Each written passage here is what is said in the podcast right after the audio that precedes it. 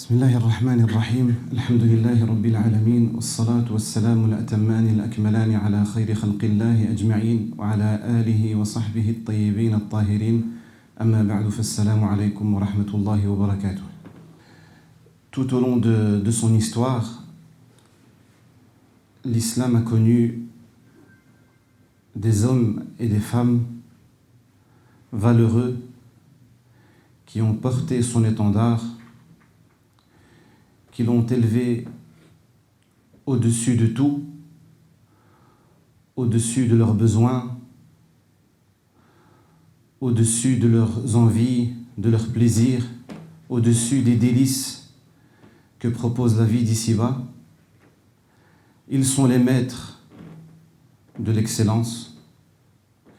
Et c'est euh, autour de ces hommes et de ces femmes que j'aimerais euh, que l'on marque une pause, Inch'Allah, aujourd'hui. Des hommes et des femmes brillants, pleins d'intelligence, qui débordent d'intelligence. Euh, des hommes et des femmes qui ont consenti des sacrifices énormes dans tous les domaines. Certes, comme euh, je suis plus influencé dans, dans, mes lectures par le domaine euh, du, du, savoir, je vais mes interventions ou mes choix d'aujourd'hui vont peut-être plus porter sur le domaine de la connaissance. Ça veut dire de, de ces sacrifices et, euh, et, et de, des ambitions de ces gens, hommes et femmes, peut-être plus dans le domaine plus centré, axé sur le domaine de la connaissance. Mais il faut retenir qu'en réalité, ce n'est pas le seul domaine euh, dans lequel ils ont excellé, que ce soit dans l'adoration, que ce soit dans le comportement, que ce soit dans tous les domaines qu'on peut imaginer, euh, profitables pour eux-mêmes, pour la société et toute la communauté musulmane, il y a à chaque fois des gens qui ont surpassé les autres et qui sont censés représenter nos modèles. Ils sont la fierté des musulmans. Depuis le début, euh, de, depuis que l'histoire a commencé à écrire celle de la communauté de l'islam, ils sont la fierté de ces musulmans. Euh, et souvent, leurs mérites sont reconnus même par des non-musulmans. Vous avez certainement pu lire des non-musulmans à travers les époques qui reconnaissent le mérite d'un tel dans tel domaine et de l'autre dans un autre domaine. Donc il est très important pour nous d'apprendre à connaître ces, hommes et ces femmes qui ont marqué notre euh, religion de leur empreinte. Il est important pour nous de nous rappeler mutuellement leur mérite et de prendre connaissance de notre histoire. C'est notre histoire. Souvent, on l'ignore. Nous ne connaissons pas notre propre histoire. Des fois, nous connaissons pas mal de choses, mais en ce qui concerne notre histoire et nous, nous sommes l'aboutissement de cette histoire. Nous, arrivons à un moment donné où nous sommes censés reprendre le flambeau et continuer euh, leur cheminement. Donc, il est important pour nous d'apprendre à connaître cette histoire valeureuse je rappelle, valeureuse, et qu'il ne faut surtout pas avoir honte euh, de cette histoire. Ne, sur, ne, surtout pas avoir honte de, de toutes les étapes par lesquelles est passée notre religion. Euh, on entend beaucoup de nos frères et de nos sœurs qui s'identifient euh, à des individus car ils les apprécient. Il y en a même qui deviennent des fanatiques, si on peut utiliser ce terme. Et peut-être que ce soir, il va y avoir euh, des discussions bien animées concernant ces, ces, personnes ou certaines de ces personnes auxquelles s'identifient nos jeunes. Euh, ils essayent de ils cherchent à leur ressembler parce qu'ils leur reconnaissent un certain mérite ou un certain talent euh, dans, dans, leur domaine, que ce soit des stars euh, sportifs, sportives, que ce soit des personnalités dans le monde du sport, que ce soit euh, des stars, des acteurs, des stars du cinéma ou des chanteurs ou tout ce que vous voulez, il y a certains ou pas mal de nos jeunes, garçons et filles, qui cherchent, qui tentent à s'identifier. Et on voit des fois des choses surprenantes, certains qui vont même jusqu'à essayer de leur ressembler physiquement en passant par des, chirurgies esthétiques, euh, certains qui, tu peux peut-être Mm, euh, on va dire, tu peux peut-être dénigrer son frère, il ne va pas plus réagir que cela, mais si tu lui parles, si tu parles en mal ou pas assez en bien de son modèle, ah, il risque euh, de tout chambouler.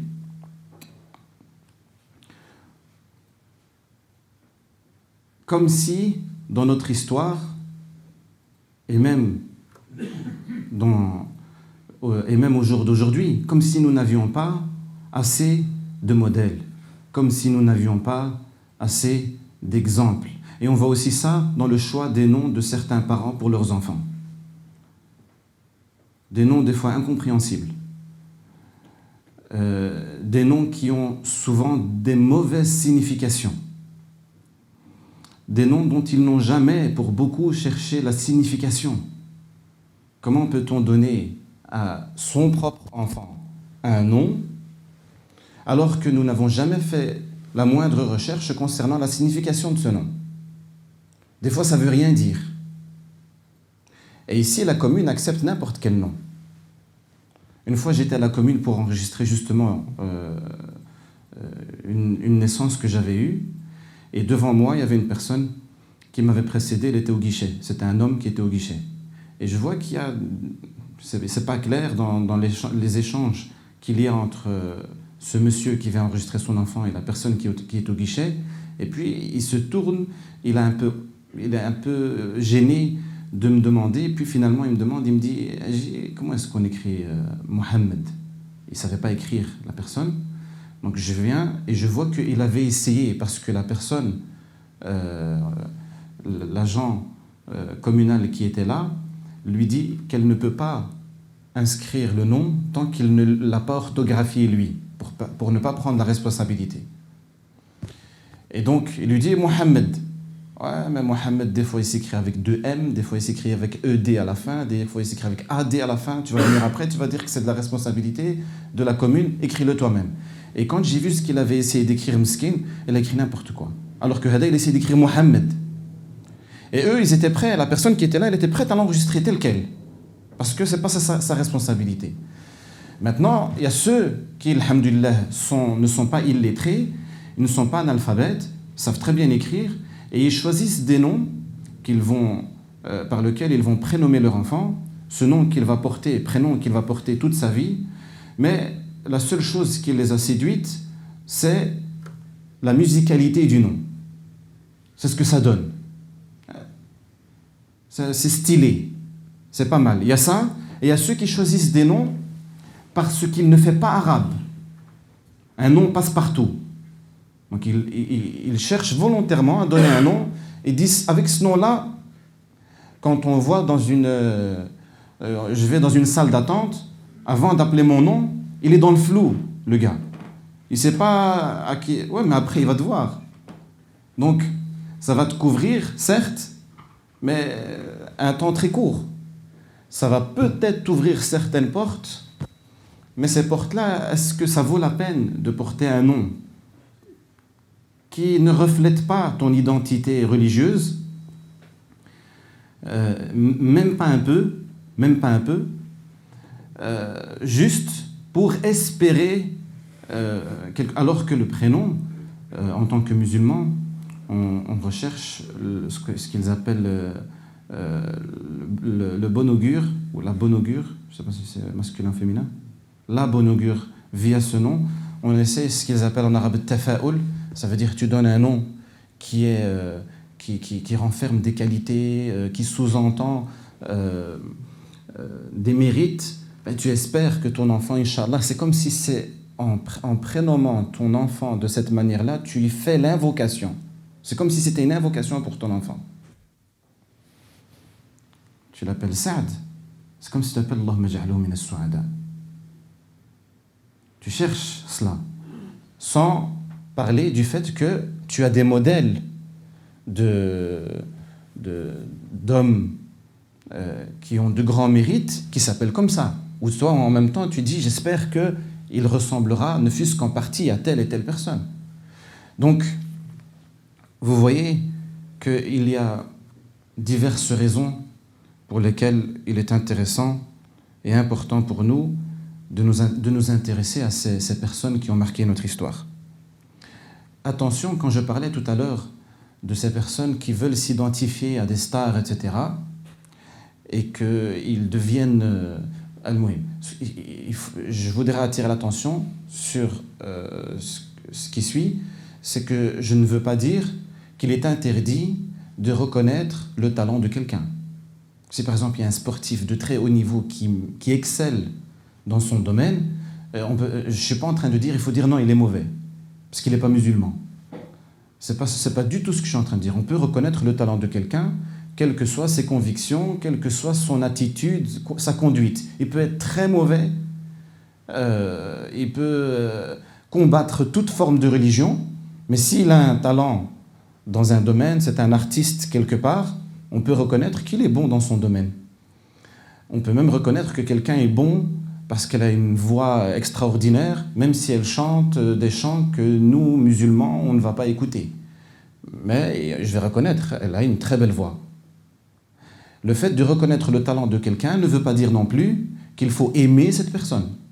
Et c'est là où le bas blesse, c'est là où on a un problème. On commence à aimer cette personne, à lui vouer de l'amour, c'est plus que de l'admiration.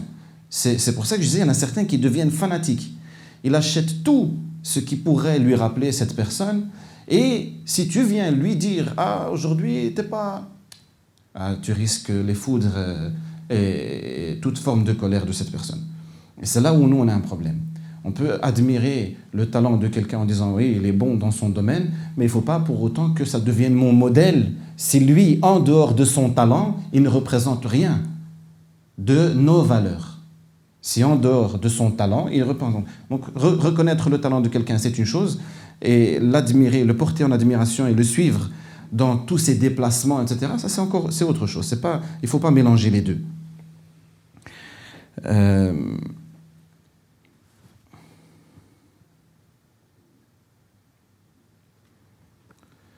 Le récit de nos prédécesseurs est bénéfique, comme je le disais tout à l'heure, et Allah dans le Coran dit à son prophète, euh, sallallahu alayhi wa sallam,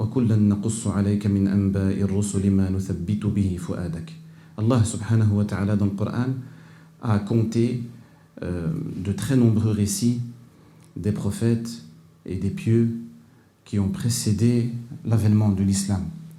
Et Allah dit à la fin de Surat Hud, qu'Allah, lorsqu'il choisit de compter ces récits, c'est dans le but, l'objectif de raffermir le cœur de son messager.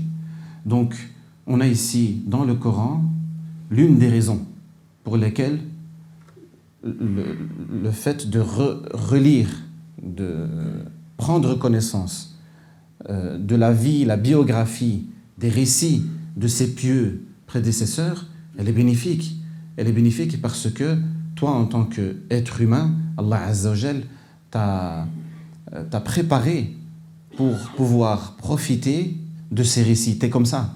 Quand on va te conter des récits, tu vas nécessairement épuiser une force, tu vas nécessairement épuiser un modèle, un exemple à suivre. Et l'imam Abu Hanifa, rahimahullah, disait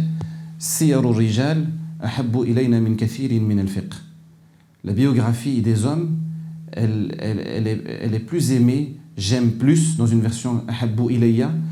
Euh, je préfère la biographie de, ces hommes valeureux, pas n'importe qui, la biographie de ces hommes, al-rijal, euh, que beaucoup de questions de droit islamique.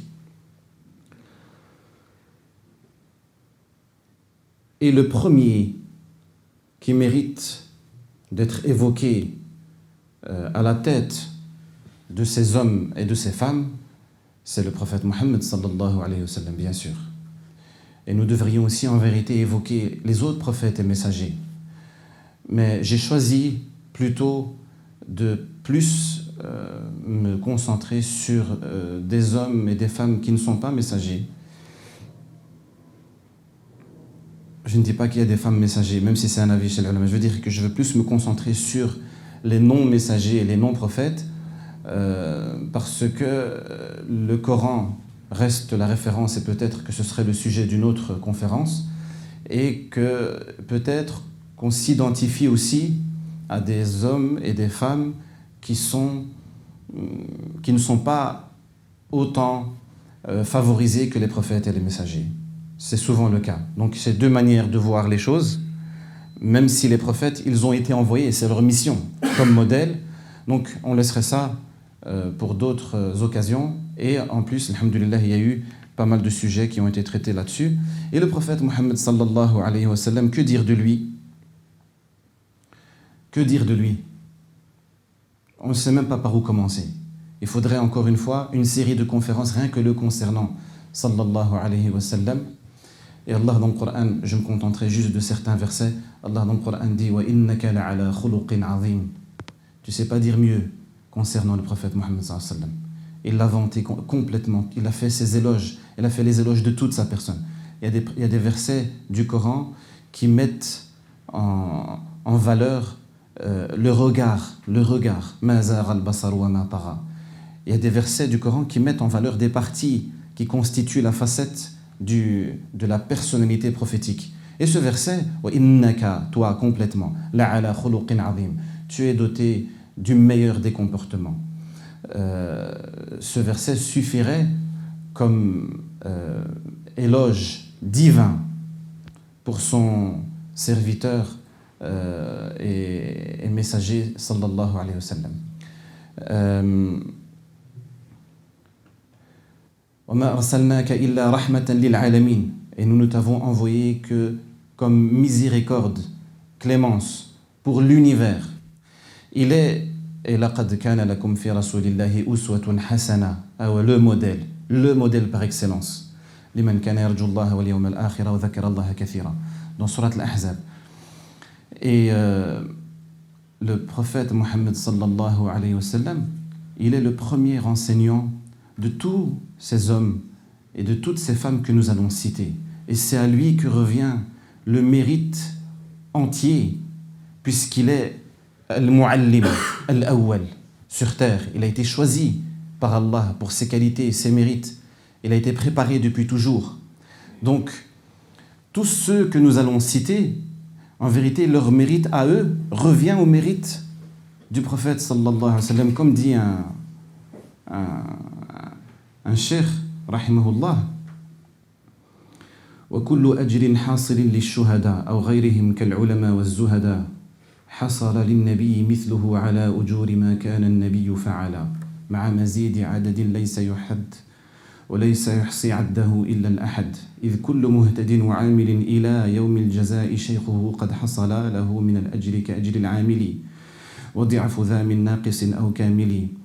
وشيخ شيخه له مثلاه وأربع لثالث تلاه وهكذا تضعيف كل مرتبة إلى رسول الله عالي المرتبة sallallahu alayhi wa sallam. Les vers veulent dire que chacun, chaque personne qui enseigne un bien à une autre, lorsque cette autre personne va mettre en pratique, que ce soit par exemple la récitation du Coran, comment réciter le Coran, ou il va lui faire, pour mémoriser des, des, des, versets, ou une sourate, ou, ou le faire, ou tout ce que vous voulez, à chaque fois que cette personne va bénéficier de son apprentissage, le professeur, celui qui a été la cause, ben, il a la même récompense que celui qui met en pratique. Celui qui met bien sûr en pratique, il a sa récompense, ça ne diminue pas. Et son professeur, il partage cette récompense, il a la même. Donc elle est multipliée. Donc moi, si je mets en pratique quelque chose que mes professeurs m'ont enseigné, je, pourrais espérer euh, gagner cette récompense si je respecte les conditions pour pouvoir y prétendre mais mes professeurs qui m'ont enseigné cela, ils vont avoir la même récompense qui s'ajoute à ce que eux auraient pu accomplir, sans que, sans que cela ne diminue chez moi quelque chose. Et eux, ils, auront, ils seront la cause pour que leurs professeurs qui leur ont transmis reçoivent la double récompense. Ça veut dire que leurs professeurs à eux, ils auront aussi la récompense que moi j'ai accomplie, que leurs élèves ont accompli directement, et ainsi de suite, jusqu'à Nabi. Imaginez la quantité de, de des récompenses et des rétributions que le prophète sallallahu alayhi wa sallam va avoir parce qu'il a été celui qui a, euh, qui a brillé le premier sur cette communauté. Et puis c'est notre euh, devoir en tant que musulmans, si on, se dit pieux, de, les évoquer. Le prophète Mohammed c'est plus que l'évoquer qu'il faut. C'est normal, ça fait partie de, de, notre foi, de notre pratique, dans chaque prière. Et ainsi. Mais les autres, c'est notre devoir de les évoquer, de faire des invocations pour eux, vu euh, ce qu'ils ont dû endurer pour nous transmettre cette religion.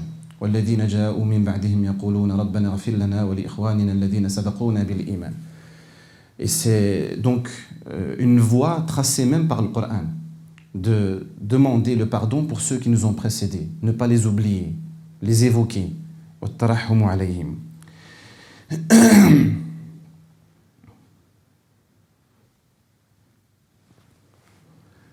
Un autre cher rahimahullah, a dit dans une poésie à lui, il s'appelle le Cheikh Ahmed al-Badawi. Le premier s'appelle Cheikh Mohamed Ali. Ça, c'est le Cheikh Ahmed al-Badawi. On reviendra euh, vers lui euh, vers la fin de la conférence, Inch'Allah.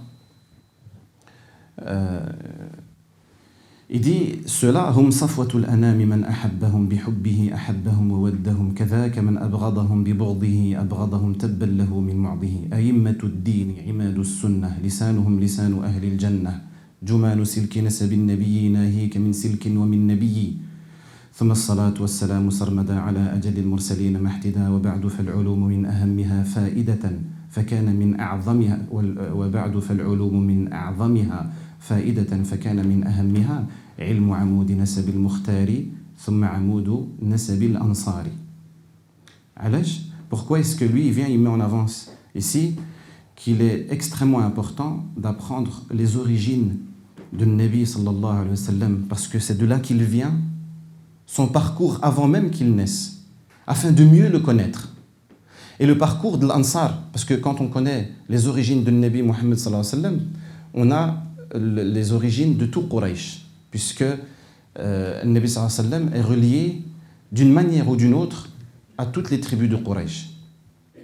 Et l'Ansar, ce sont les, les origines, Nasabul Ansar, ce sont les origines de, des, des Médinois, pour faire simple. Et il explique pourquoi. Il dit إذ منهما تشعب الإيمان والنور والنور والحكمة والفرقان. Car c'est de là qu'est née euh, la foi, la lumière, le Coran. C'est à partir de là, c'est à partir de ce nasab qurashi de Nabi Muhammad sallallahu alayhi wa et celui de l'Ansar qui l'ont soutenu, qui l'ont secouru et ainsi de suite. Et avec le Qurashin par exemple, tous les les dix euh, pour lesquels il a fait le prophète sallallahu la bonne annonce du paradis, leur a garanti le paradis, ce sont tous des Qurashiyoun.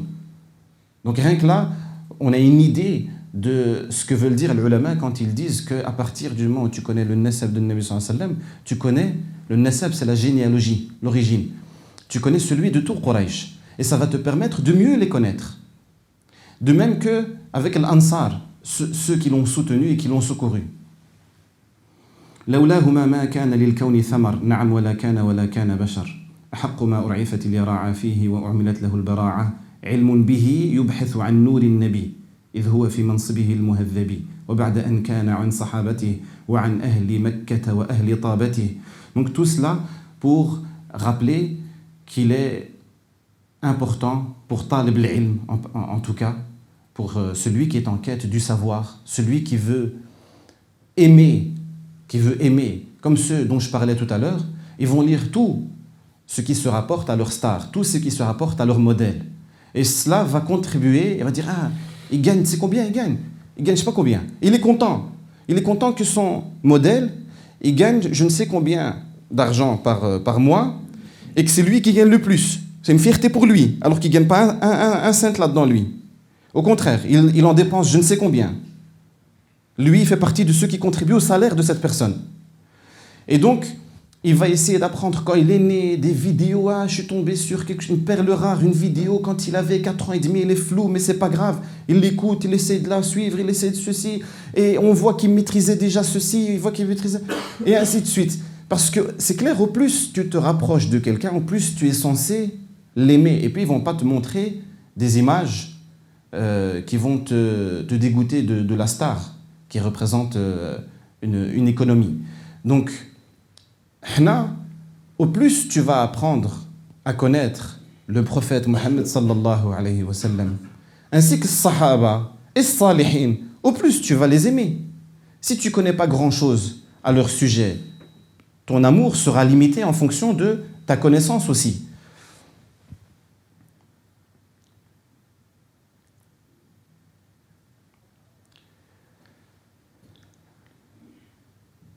Dit وليس للباحث في علم السير بدونه إلا حكاية الخبر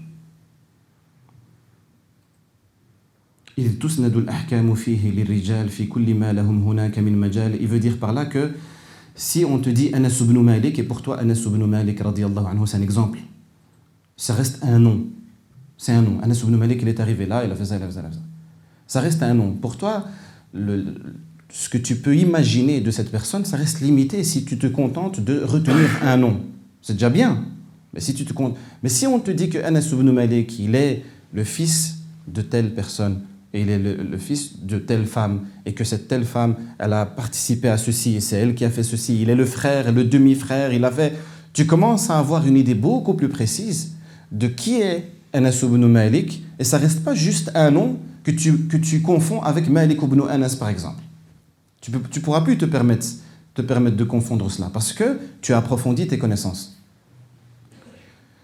Euh, on va peut-être s'arrêter à Nafad Majal. En tout cas,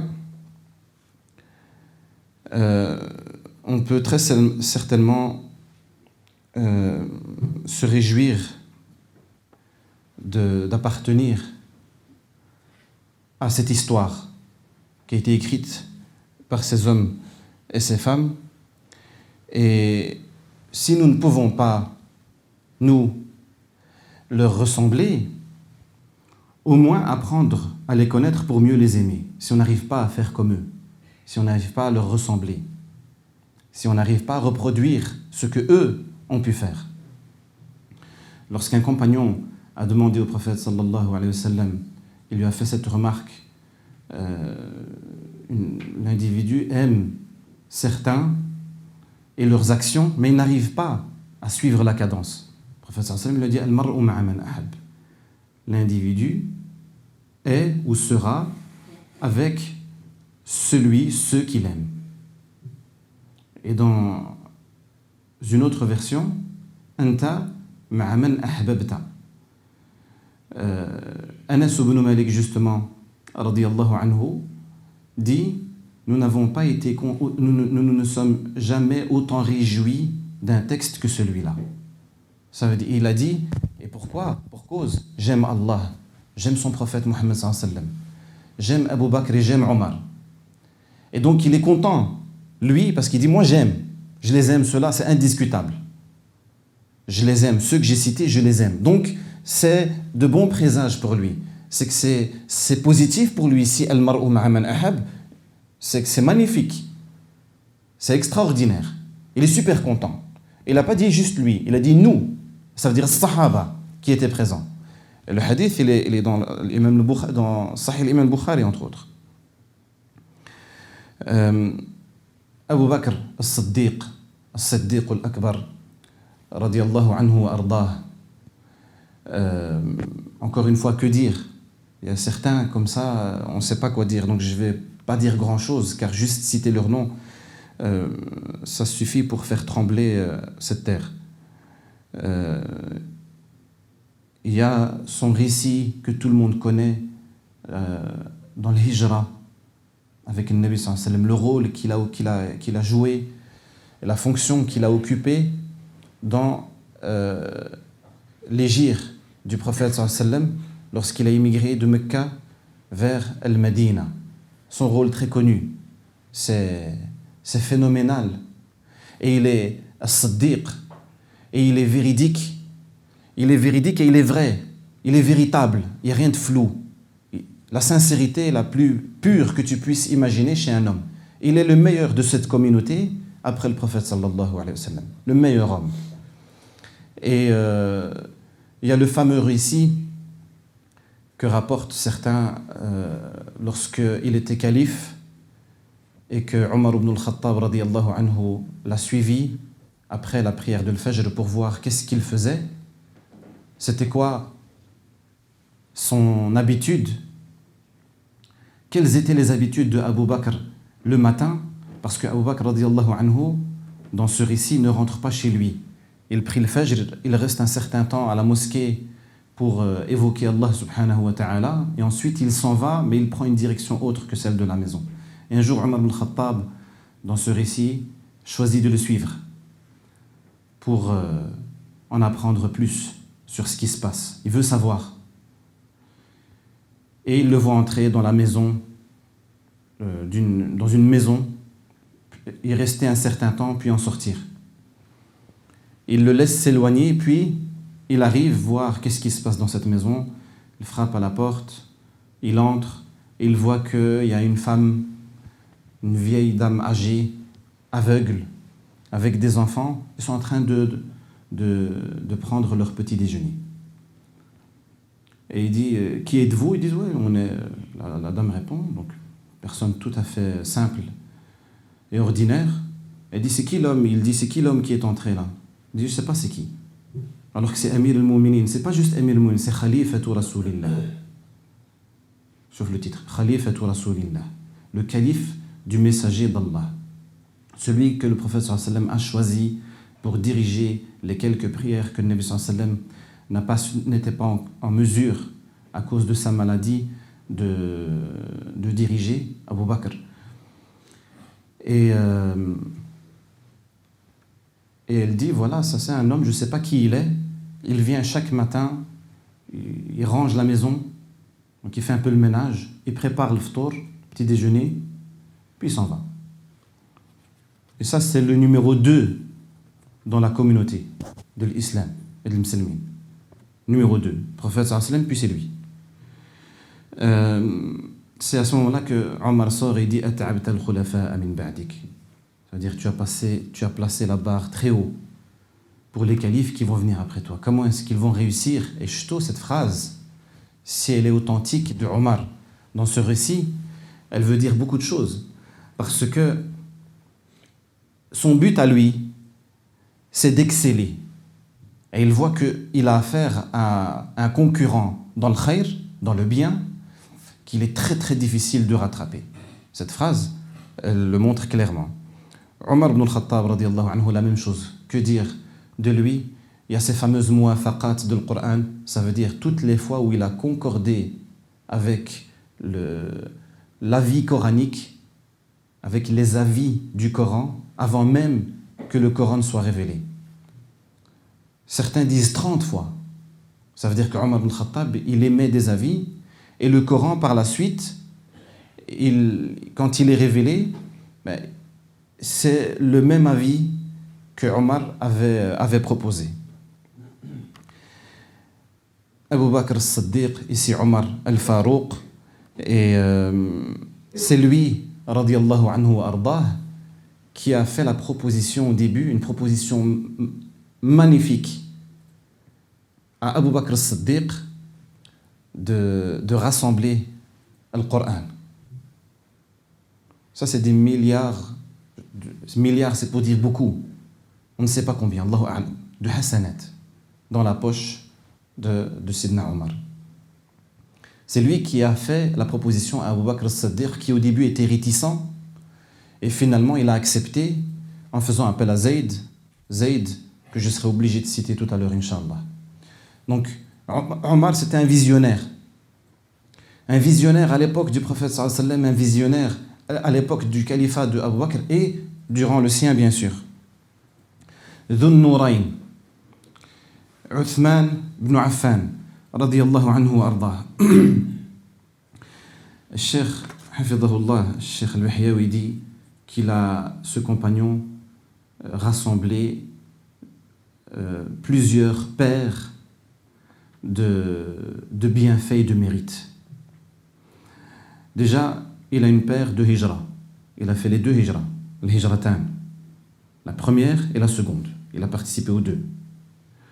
Ensuite, avec ses ascendants, père et mère, il rejoint dans les deux cas l'ascendance de Nabi sallam.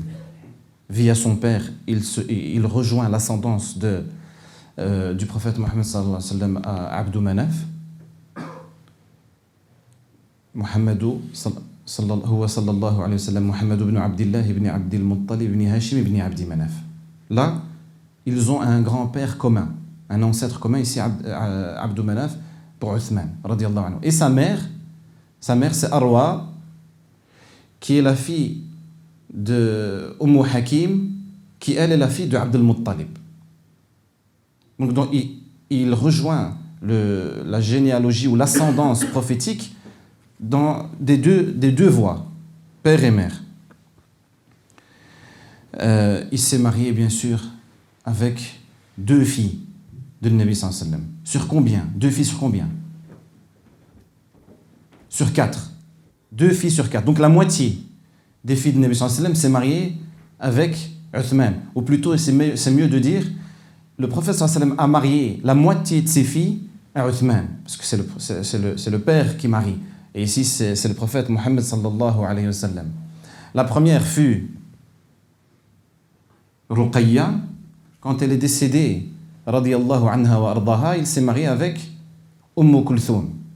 Et dans un texte euh, sur, lequel, il y a discussion quant à son authenticité, le prophète sallallahu alayhi wa sallam aurait dit Si j'avais une troisième fille, je l'aurais mariée à, Uthman. Troisième, je lui aurais donné.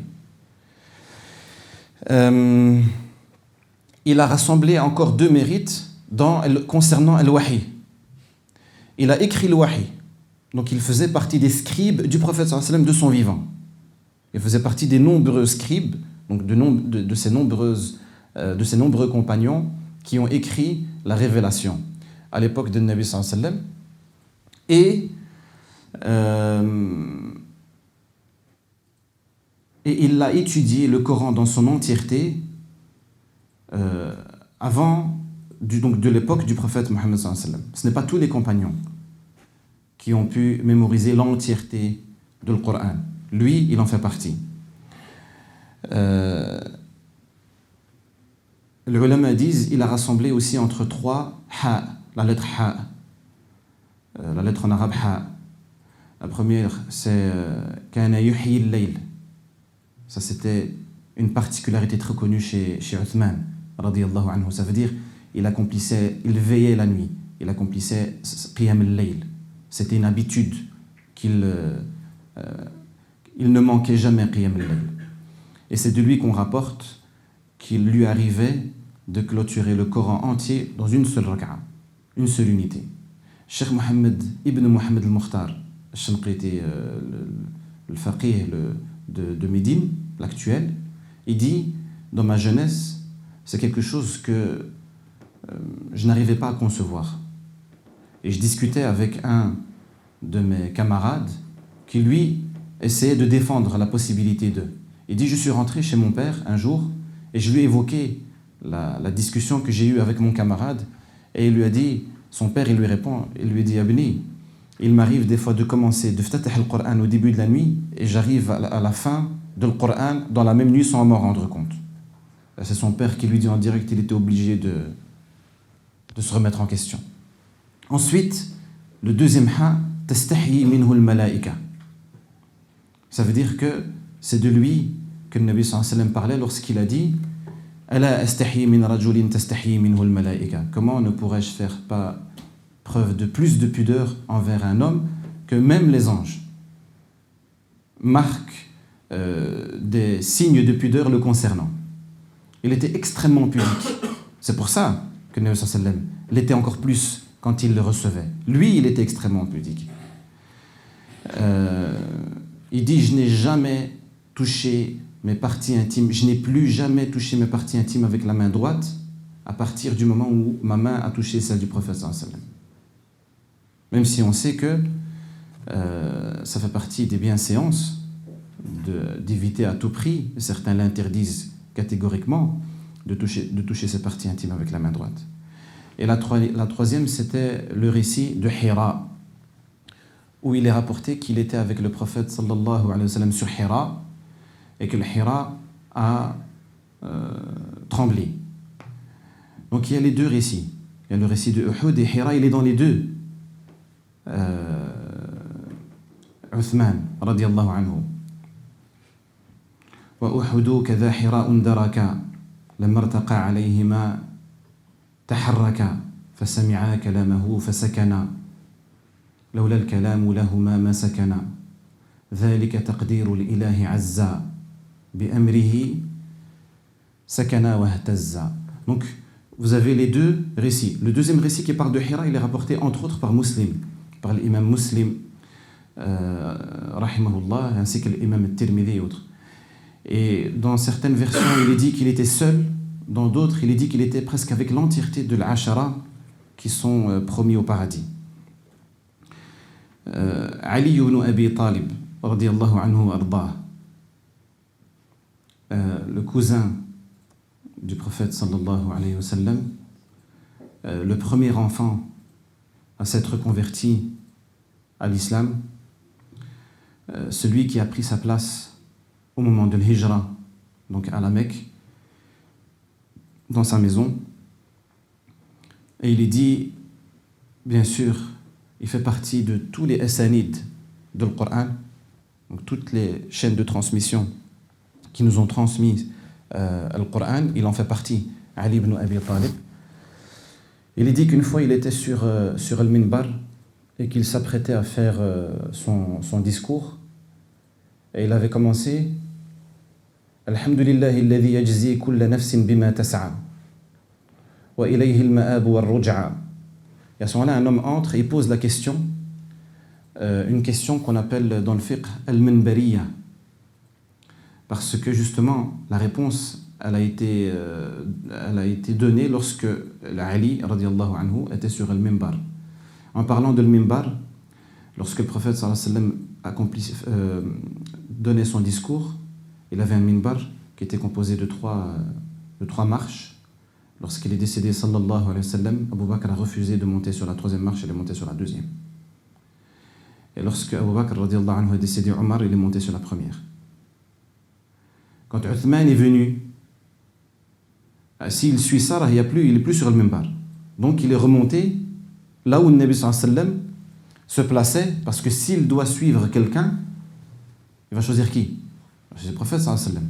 Et certains avaient dit, ok, c'est quoi ça Uthman, tu as fait ce que même Abu Bakr ne l'a pas fait.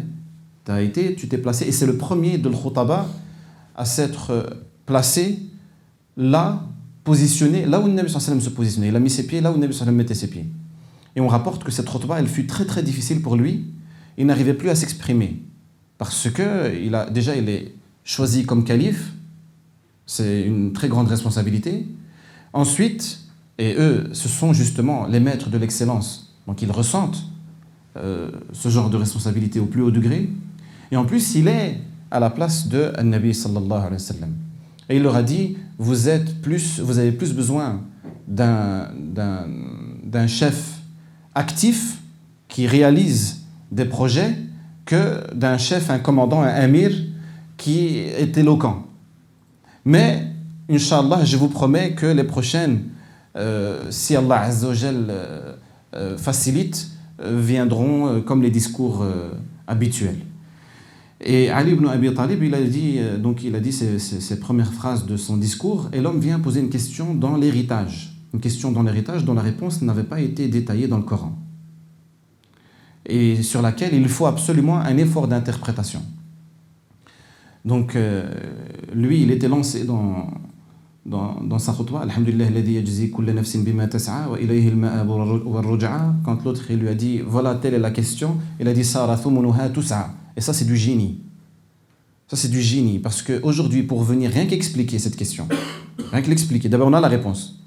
Rien que pour l'expliquer, il va falloir du temps, il va falloir du café, il va falloir répéter, il va falloir des tableaux, des stifs et peut-être beaucoup plus. Et lui, en direct, en direct, sur le champ, il répond à la question. Ali ibn Abi Talib radiallahu anhu arda. Zayd ibn Thabit, al-Qari al-Thabit, al-Abid al-Qanit, comme l'appelle le Cheikh. Euh, Zayd ibn Thabit, c'est celui que le Nabi sallam a choisi. Il fait partie des principaux scribes de l'Wahy, déjà. Donc ceux qui ont écrit le Coran. Il fait partie de ceux qui ont mémorisé le Coran en direct durant la vie de Nabi sallam. Il a un mérite énorme, c'est qu'il fait partie des rares compagnons à avoir récité le Coran dans son entièreté sur le prophète sallallahu alayhi wa sallam après donc euh, le dernier ramadan du prophète sallallahu alayhi wa sallam. Vous, savez que chaque ramadan euh, le prophète sallallahu alayhi wa sallam recevait la visite du Jibril et ils révisaient le Coran ensemble. Ça veut dire le prophète sallallahu alayhi wa sallam révisait le Coran avec Jibril. Lors du dernier ramadan euh, après lequel le Nabi sallallahu alayhi wa sallam va décéder, il l'a révisé deux fois sur Jibril. Donc tout ce qui aurait pu être abrogé, etc., tout ça a été réglé à ce moment-là. Et Zayd fait partie de ceux qui, après, donc pas juste après, il était là bien sûr avant, mais même après, il a bénéficié de cette proximité, de cette intimité avec Nabi après l'Ardatayn. C'est ce qui a aussi élevé son niveau et sa, son mérite par rapport aux autres. Il n'est pas le seul, mais il en fait partie. Et c'est pourquoi Abu Bakr siddiq lorsqu'il a été convaincu par Omar qu'il faut rassembler les parties du Coran qui sont les, parties écrites, quand je dis rassembler, c'est les parties écrites du Coran qui sont dispersées ci et là chez Sahaba, euh, les rassembler pour avoir une copie complète de tout le Coran, qui va rester chez l'Amir, qui sera une référence. Ils ont tous les deux été d'accord que celui qui doit euh, occuper la fonction du président de, la, personne principale qui va s'occuper de cette fonction, c'est Zayd, Zayd ibn Thabit. Ils l'ont appelé, et encore, il fallait le convaincre. Donc il a dit, si vous m'auriez demandé de déplacer une montagne pierre par pierre d'un endroit à un autre, j'aurais préféré que rassembler le Coran. Et des fois, on voit certains qui, quand on leur confie des, missions qui sont assez importantes, ils la prennent comme on dit. Un peu froid aux yeux. Il s'avance, quelle que soit la mission que tu lui confies. Il n'a jamais fait le khutbah de sa vie. Tu lui dis, fais le khutbah, il dit Bismillah. Internet aujourd'hui, kada. Et il n'a pas froid aux yeux. Et des fois, tu vois des ulama qui paniquent. Une question, Khalid une question. Ça, c'est, je crois, le, cas le plus courant. Euh, des questions religieuses, il s'avance là-dedans, il répond, il dit Je pense, je crois, j'ai entendu, je me, si je me souviens bien, c'est kada. Et il est là, lancé dans des masaïl. Et il y a pire, il y a ceux qui non seulement ils font ça, mais en plus ils dénigrent les ulama. Quand tu lui dis, il y a un avis qui dit ça, il dit qui a dit ça, c'est qui se fout qui a dit ça, etc. C'est qui se fout qui a dit ça? Pas. Je, n'aimerais surtout pas, comme dirait Rachid Haddash, je n'aimerais surtout pas être euh, à ta place lorsqu'il y aura une file de l'ulama. Ceux que tu as évoqués, toi, quand tu as dit, c'est qui se fout qui a dit ça? C'est fou, là. Quand ils, feront la file Yom al pour demander leur dû parce que tu les as dénigrés. Au moins tais-toi.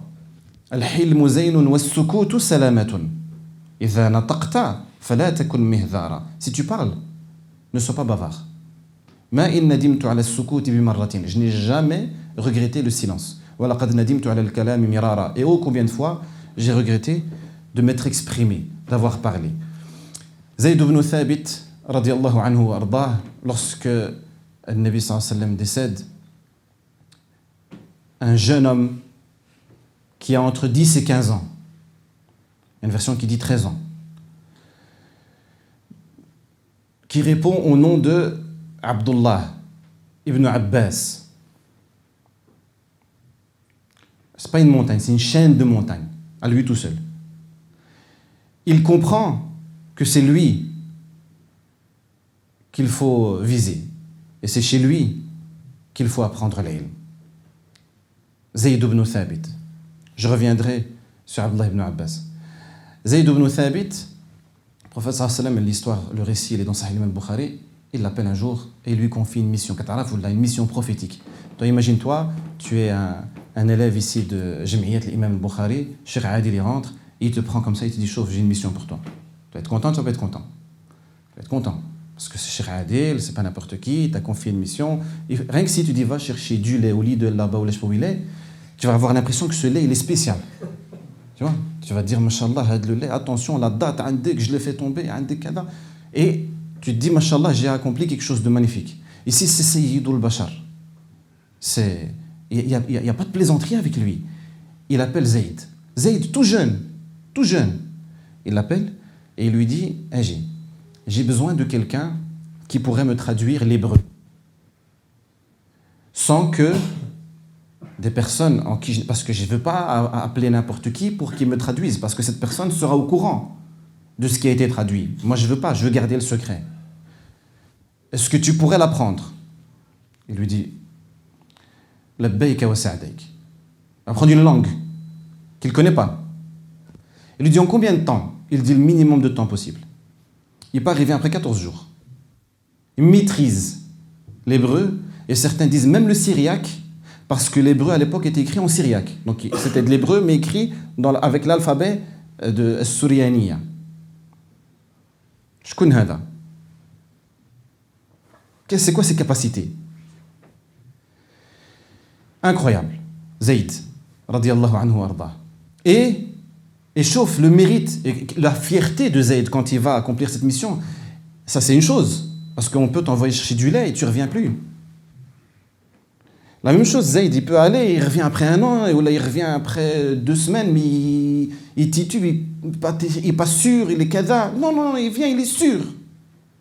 Ça veut dire, donne-moi l'amana, moi je prends la responsabilité. C'est qui qui m'a dit ça? C'est pourquoi beaucoup de ulama ont dit, Allah subhanahu wa ta'ala a choisi le meilleur des hommes pour être le dernier des prophètes et il a choisi les meilleurs des hommes et des femmes pour l'entourer.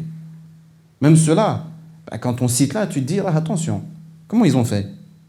Eux aussi, ils ont bénéficié euh, de ces dons, de ces dons divins. Euh, Sidna ibn Abbas, anhu arda, lui aussi, il est le, cousin, le cousin paternel du prophète sallallahu alayhi wa. Euh, ibn Abbas, certains disent que quand Nabi sallallahu est décédé, il avait 10 ans. Et d'autres 13. Mohim, c'est dans ces alentours-là. 10 ans, 13 ans. Toi, quand on te parle d'Abdullah ibn Abbas, il nous a rapporté tel hadith, il était là, il a fait ça, il a kada, toi, tu t'imagines un homme. Lui, il a, une petite dizaine. Il a une petite dizaine. Et sa tante, à lui, sa tante maternelle, Maïmouna, c'était l'épouse du prophète. Donc c'est l'épouse du prophète et c'est sa tante. Et il est intelligent, cet homme, ce jeune homme. Il est trop intelligent. Il est intelligent, il est intelligent, il a des ambitions aussi, aussi grande que, sa réputation, voire plus grande. Alors qu'il est tout jeune, il attend le, jour où Nabi va se trouver chez Maïmouna. Il attend avec impatience. Et quand il est chez elle, il s'empresse d'y aller parce que c'est khalatuhu, c'est. Ça veut dire que c'est une mahram pour lui. Il peut se retrouver chez elle. Et il veut gratter quoi? Pourquoi il n'a pas été chez Maïmouna? Certainement, il a été. Mais pourquoi il n'a pas été avec autant d'envie les autres jours? Lui, il attend ce jour-là où le Nabi va être là. Parce qu'il va se retrouver avec le prophète dans son intimité. Et il, a une dizaine. Là, le Nabi il est vivant, donc il a peut-être même pas dix ans. Et il est là et il scrute les moindres faits et gestes du prophète. Et il les rapporte. Et nous, on en bénéficie. Vous vous souvenez de Wakullu ajrin hasil li shuhada ou ghayrihim kal ulama wa zuhada. Shahal de milliards de hasanat aoud chez Abdullah ibn Abbas. Il dit J'étais là, je me suis couché, parce que le Nabi sallam s'est couché, et j'ai pillé ce qui se passe. Il dit Nabi sallam Il a dit Il s'est endormi. Jusqu'à ce qu'on a commencé à sentir, euh, jusqu'à ce que j'ai commencé à entendre son souffle profond, un souffle profond. C'est pas ronfler. Shakhara, c'est pas nafar. Et ici, il a dit nafar. Ça veut dire on entend un souffle profond de Nabi. Certains ulama ont dit celui qui dort, quand, celui qui fait ce son-là quand il dort, c'est quelqu'un qui a travaillé dur la journée. Il est fatigué, il est épuisé. Et Allah Azza le dit dans Surat al-Muzammil. Tu vas avoir des tâches lourdes à accomplir, nombreuses. Et rien que le Coran, c'était super éprouvant pour Nabi sallam de, de, le, réceptionner, de le recevoir. Rien que al-wahi. Que dire des autres tâches Quand je dis rien que, c'est pas pour diminuer de, de, cette, procédure, c'est pour dire que ça c'est le wahi. Que dire de tout ce qui va se passer dans la journée avec ceux qui essayent de, l'assassiner, ceux qui essayent de dérouter les propres musulmans, al-munafiqin, et ainsi de suite. Il dit ensuite, il s'est levé, Nabi sallallahu alayhi wa sallam, donc ça c'est pas un truc de flammes, quand on ça, il dit, ouais, ça, non, je reste comme ça. Moi, je, décolle mes paupières comme ça. Donc il dit, il s'est levé, il s'est dirigé vers un genre de, récipient dans lequel il y avait de l'eau. Il a fait le wudu, ça veut dire il a fait les ablutions de la meilleure des manières, calmement, doucement. C'est beau à voir. ça veut dire qu'il a fait chaque membre trois fois. Chaque membre qui doit être fait trois fois, il l'a fait trois fois. Et qu'il l'a fait à la perfection. Il a perfectionné l'accomplissement de l'wudu. Abdullah ibn Abbas, le petit jeune de 10 ans, il n'est pas en train de jouer à une console. Il est là et il regarde et il retient et après, il dit, et quand il s'est levé, il a récité les derniers versets de Surat Al-Imran. Il dit, j'ai fait la même chose que lui. Sauf celui qui essaie de ressembler. Vous vous souvenez? Celui qui essaie de ressembler à sa star et celui qui, qui essaie de ressembler à, son modèle, Nabi Il dit, je me suis levé comme il s'est levé. Il a fait, le, même geste direct, alors qu'il n'a même pas dormi. Il a fait les mêmes gestes. Il a été vers la même source d'eau il a fait les ablutions de la même manière que Nabi sallam, il a récité les versets, et ensuite, Nabi sallam, quand il a récité ça, il a été accomplir la prière, il a commencé la prière, la prière de la nuit, Qiyam al-Layl. Il dit, je me suis placé à sa gauche. Ça veut dire qu'il a prié avec le Nabi sallam. Et le le prend et le fait passer à droite.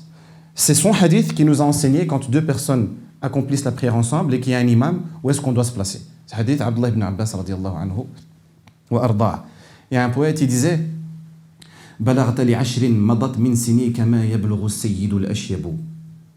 tu avais une dizaine d'années, tu as atteint le niveau de sagesse et de maturité d'une personne âgée qui a shib, les, les, les poils blancs, des cheveux blancs.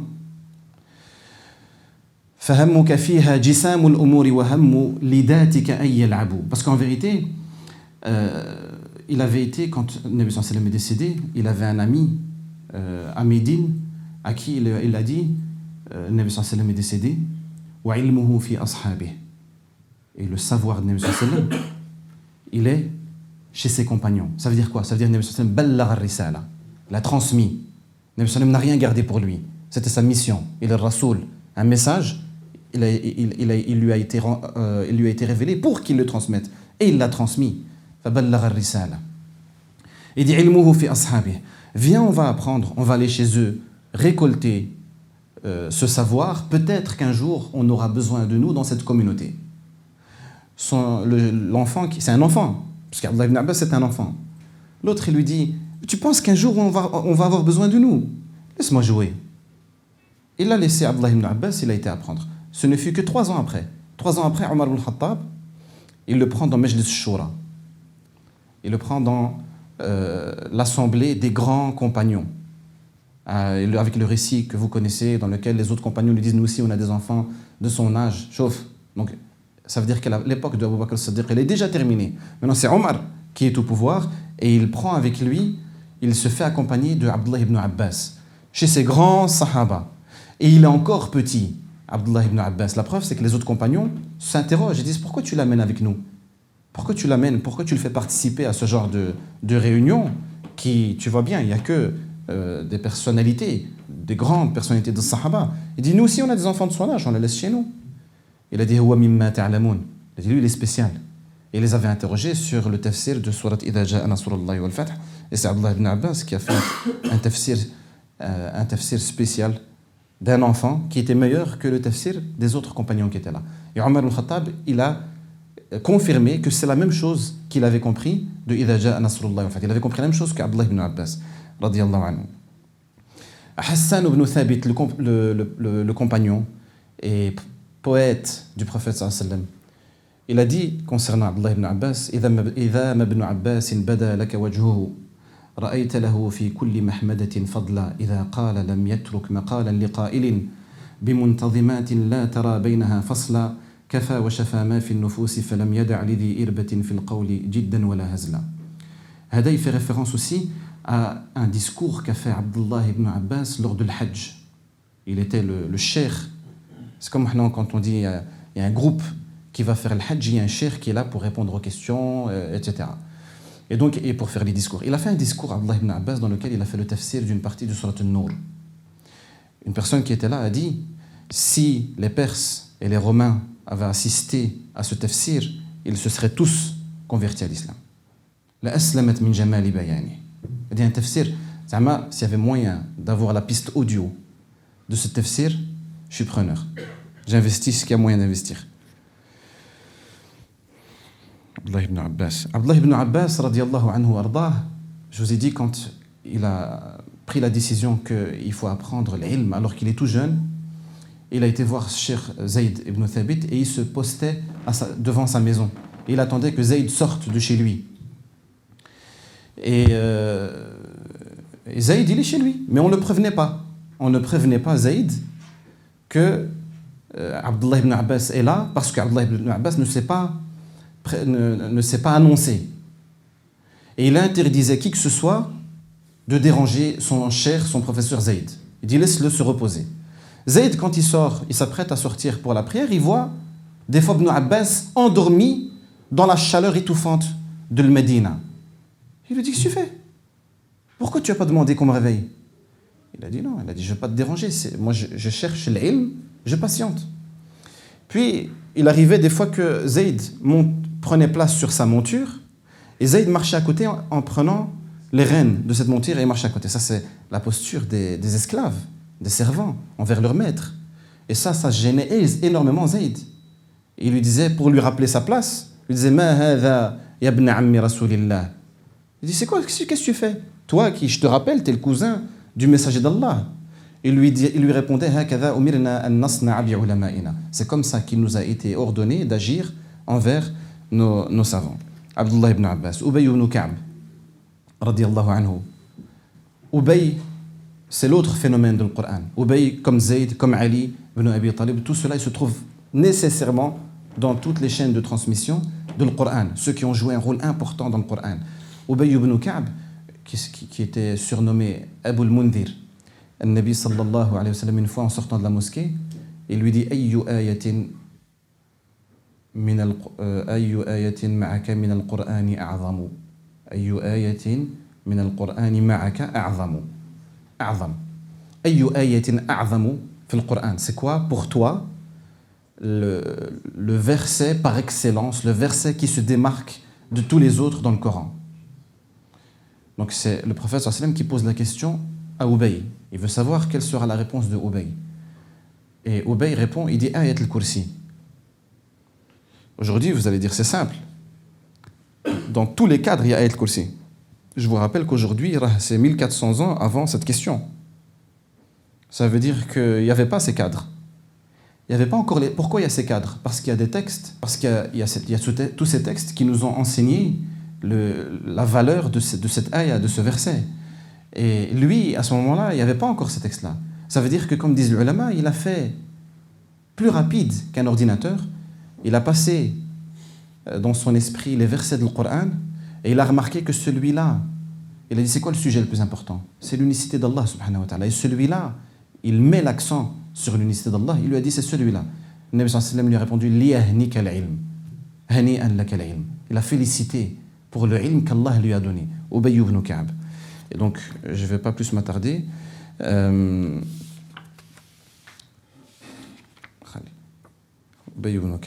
Mu'adh ibn Jabal, sahib al-qawli wal-amal. Mu'adh ibn Jabal, celui que le Nabi a choisi pour être son messager. Donc il est le messager du messager d'Allah. Rasulu Rasulillah. C'est lui qui l'a choisi et il a dit dans un texte A'lamukum bil halal wal harami Mu'adh. Celui qui est le plus connaisseur parmi les sahaba au sujet du halal et haram, donc de ce qu'on appelle aujourd'hui le droit islamique, c'est Mu'adh, Mu'adh ibn Jabal. Et il l'a envoyé, euh, c'est lui qui l'a choisi pour l'envoyer au Yémen afin de, remplir la mission comme celle du prophète, pour être le messager là-bas. Le messager là-bas. Et il y a le fameux récit où il annonce à Mu'adh qu'il ne le reverra plus et que Mu'adh il est sur le point de revenir, il veut plus partir. Et Al-Muhim, donc Mu'adh ibn Jabal, celui que le Nabi a choisi pour être envoyé euh, au Yémen et transmettre là-bas euh, ad-din. Al-Mukthiroun, Al-Mukthiroun, ce sont ceux qui ont rapporté le plus de textes prophétiques. Certains en ont cité 7, certains en ont cité 10. Ici, il y a des vers qui vous rappellent 6. L'océan. L'océan des compagnons, ça veut dire il est aussi large que l'océan dans euh, ses connaissances, des connaissances aussi larges que l'océan. Euh, c'est Abdullah ibn Abbas, Anas ibn Malik. والمكثرون بحرهم وأنس عائشة وجابر المقدس عائشة رضي الله عنها l'épouse du prophète صلى الله عليه وسلم بنت الصديق جابر بن عبد الله بن حرام جابر المق... صاحب دوس وكذا بن عمر صاحب دوس c'est Abu Huraira et lui il occupe la première position de tous de, de ces six qui ont été euh, réunis ici c'est celui qui a rapporté le plus de textes de Nabi sallallahu alayhi wa sallam euh, alors qu'il ne s'est converti que lorsqu'il ne restait que trois années avant le décès de Nabi sallallahu alayhi wa sallam ça veut dire qu'il a été le rawi, c'est-à-dire celui qui recueille et qui rapporte les textes du prophète à temps plein. Et euh, ainsi que Ibn Umar, Abdullah ibn Umar, radiallahu anhu, Abdullah ibn Mas'ud. Euh, je ne sais pas quoi faire en vérité. Parce que je voulais à un moment donné arriver à des gens qui sont plus proches de notre époque pour pas qu'on se dise ça ce sont les compagnons, ils ont été choisis, tu l'as dit toi-même, c'est normal. Nous, on n'est pas des compagnons, on n'est pas des prophètes, on est juste euh, des pions. Euh, et, donc, c'est normal qu'on n'arrive pas à atteindre euh, leur niveau. Donc, je ne sais pas si on continue avec Hado. Je vais en vérité faire autre chose, je vais passer. regardez les, qualités de ces gens-là et, l'aisance qu'ils avaient dans certains domaines. Par exemple, dans le khitab. Avec Omar ibn Khattab, j'ai oublié de vous citer, quand une femme est venue se plaindre auprès de lui euh, de son époux, mais par pudeur, elle n'est pas venue dire mon époux, euh, ce n'est qu'un vaurien, etc.. Elle n'a pas fait ça. Elle ne le pensait pas non plus. Elle respecte énormément son époux, mais il y a quelque chose qui la dérange, c'est que son époux est tellement occupé à pratiquer la, religion et, il est tellement euh, versé dans l'adoration qu'il ne lui accorde plus beaucoup de temps. Et donc elle vient chez Omar ibn Khattab anhu, qui lui est Amir al-Mu'minin à ce moment-là, avec autour de lui euh, des conseils et d'autres compagnons. Elle lui dit Elle lui dit Mon mari il jeûne la journée, la journée il jeûne et la nuit il prie. Elle lui dit Mashallah, magnifique zawj celui-là. Elle part, elle revient, elle n'a pas compris. Elle lui dit Amir al-Mu'minin, Elle lui répète la chose. La troisième fois, il y a plusieurs versions qui a répondu. Celle qui a l'air d'être la plus authentique, c'est celle de Ka'ab ibn. C'est un, c'est un tabi'i. Elle lui dit à Amir al-Mumin, Inna al-mar'a. Elle est en train de, de, se plaindre de son époux, du fait qu'il la délaisse. Donc il a dit, puisque tu as compris, c'est toi qui dois euh, juger entre ses, ses, époux. Donc il a demandé à ce que l'époux vienne, vienne et euh, l'épouse est censée euh, exprimer sa plainte. Elle dit يا أيها القاضي يا أيها القاضي الحكيم رشده ألهى خليلي عن فراش مسجده وليله نهاره ما يرقده ولست في أمر النساء أحمده زهده في مضجعي تعبده فاقضي القضاء يا كعب لا تردده pour ça qu'on a dit que la version qui a l'air d'être la plus et qui, est, qui a été rapportée le, de la manière la plus qui a été le plus rapportée par les ulama du hadith, c'est celle-là avec Ka'b ibn. Donc là, elle est en train de se battre. C'est magnifique cette poésie. Elle est en train de se battre, elle est en train de se plaindre. Et donc imaginez quelqu'un qui, qui hurle, quelqu'un qui claque les portes. C'est comme ça qu'il faisait à l'époque, avec de la poésie. Et dans lequel elle dit Khalili. Donc c'est au-delà de juste Zawji. Elle est en train de. Elle dit mon, mari, il a été distrait par. Euh, et dans une version, elle, quand elle dit, elle, dit à Amir el elle dit Je suis gênée de venir me plaindre d'un homme pareil, parce qu'il ne me délaisse pas parce qu'il est mauvais, il me délaisse parce qu'il est versé dans sa prière. Euh, l'homme, lui, miskin, il ne faut pas oublier, il revient, il est saïm, euh, il ne sait pas ce qui se passe, il est fait l'ibada dialou, il est, euh, il est surpris de ce qui se passe. Peut-être, hier, on va dire, ouais, mais il l'a préparé. Alors lui, il doit répondre. Il dit, qu'est-ce que tu as à dire par rapport à ça Il dit, زهدني في فراشها ما قد نزل في سورة النحل وفي السبع الطول إني امرؤ قد رابني وجل. Il y a d'autres versions. Donc c'est à chaque fois des vers poétiques qui riment dans lesquels il exprime, lui, ici sa défense, où il dit c'est vrai, j'ai été, c'est le Coran, dans une version wafi kitabillahi takhwifun jalal, et ainsi de suite. Et puis le Qadi, lui, il doit euh, juger, et ceux-là ils font les malins avec leur poésie, donc il est obligé d'intervenir.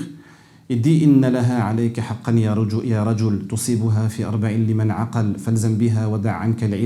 une version, qadiyatun min rabbina azza wa jal, et ainsi de suite.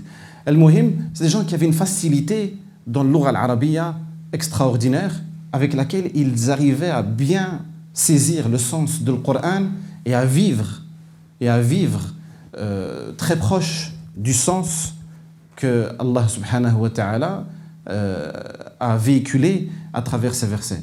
De même que Abu Dahdah, lorsqu'il vient euh, interroger le Nabi sallam sur euh, un verset qui, l'étonne.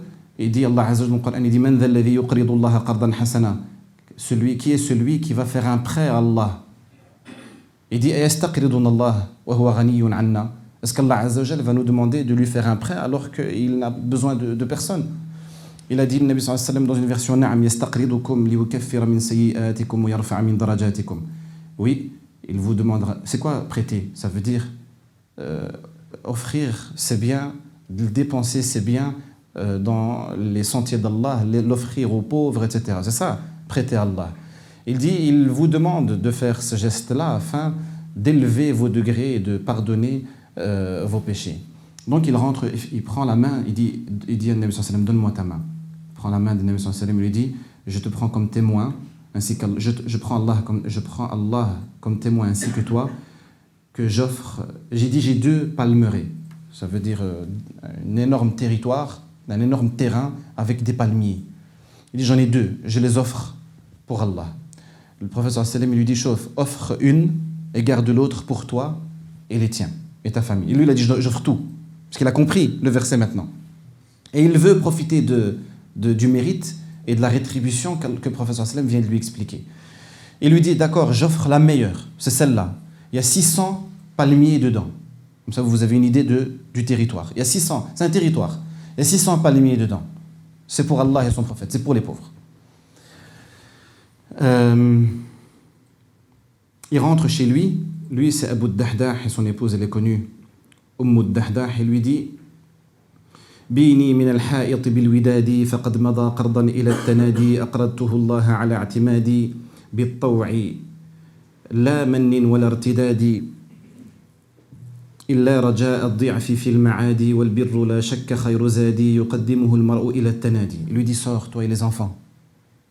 Parce que ses enfants et elle étaient dans, le, jardin ils étaient en train de, récolter les dattes qui sont tombées juste celles qui sont tombées Ils étaient super riches.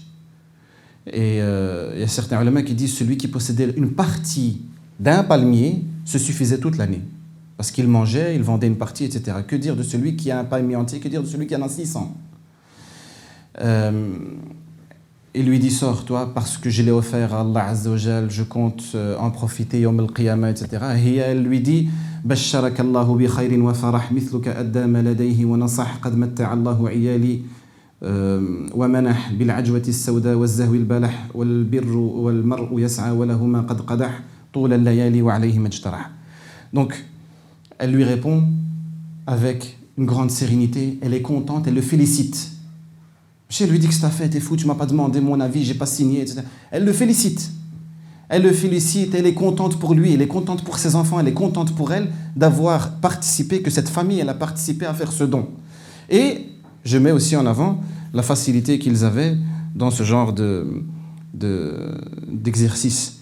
بقينا الإمام أبو حنيفة شي حاجة بقينا الإمام مالك الإمام الشافعي الإمام أحمد بن حنبل علي بن ابن المديني Yahya ibn Ma'in, ça c'est des Delali. Ahmed ibn Hanbal, Ali ibn al-Madini, Yahya ibn Hanbal. Normalement, ceux-là, ils doivent exister chacun dans une planète à part. Mais là, ils étaient ensemble au même moment. Ils étaient ensemble au même moment, ils se sont rencontrés. Surtout Yahya ibn al-Madini, euh, qui était très très proche de, Ahmed ibn Hanbal. Et ils ont même fait une partie de leur euh, apprentissage ensemble.